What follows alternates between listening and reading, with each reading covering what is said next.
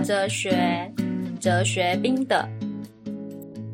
Hello，各位听众，大家这一周过得好吗？欢迎大家回到哲学新媒体的 Podcast 频道，收听冰的哲学哲学史大型翻桌现场这个节目。今天已经是第六集了呢。我其实蛮想知道有在收听的大家对这个节目有什么感想，希望十集录完之后可以有机会跟大家交流一下。不过，大家也可以在哲学新媒体的网站上面留言，让我知道哦。这个节目我在写内容的时候，一直很担心会写太难，而且真正想要呈现给大家的，其实都是思想在哲学史里面翻转的这个动态，而不是每个哲学家的理论究竟到底细节来讲讲了些什么。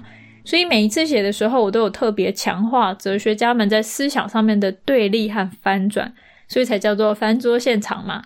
今天的内容非常的关键，因为从今天这一集要介绍的是现代自然科学模型的诞生。整个自然科学在此之后呢，在基础的预设上面就跟今天的自然科学没有太大的差异了。所以在开始之前，我想要很简短的把之前整个自然知识的动态跟大家重述一遍。亚里士多德学派的自然科学体系一直主导整个科学的发展，一直到十七世纪。虽然因为整个教会所巩固的教育和知识体系仍然是这个亚里士多德学派的系统，却越来越多的批评。那这个批评呢，主要都是集中在实体性形式的这个概念上面。我们上一集有讨论过了，尤其是十七世纪初期的这个物理学家们呢，其实已经受不了实体形式这个概念了。但很不幸，批评归批评，一直都没有人真正的可以提出一个足够健全的体系来推翻它。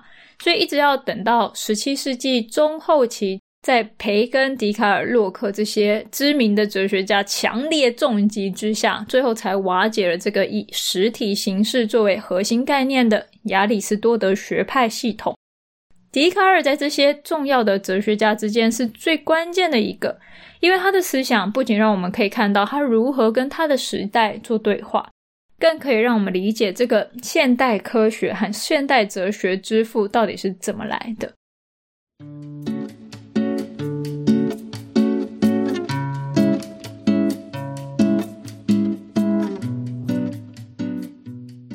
没有订阅的听众朋友们，就只能听到这里喽。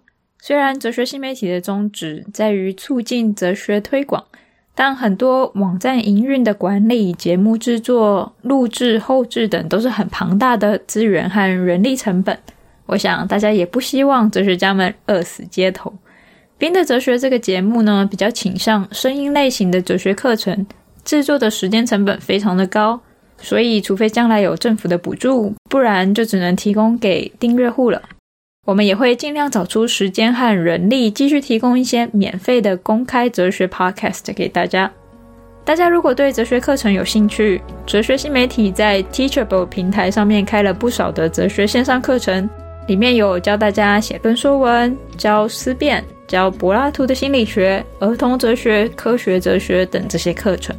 有兴趣的朋友，欢迎你们到哲学新媒体的网站上面走一走、看一看。我们下次见，拜拜。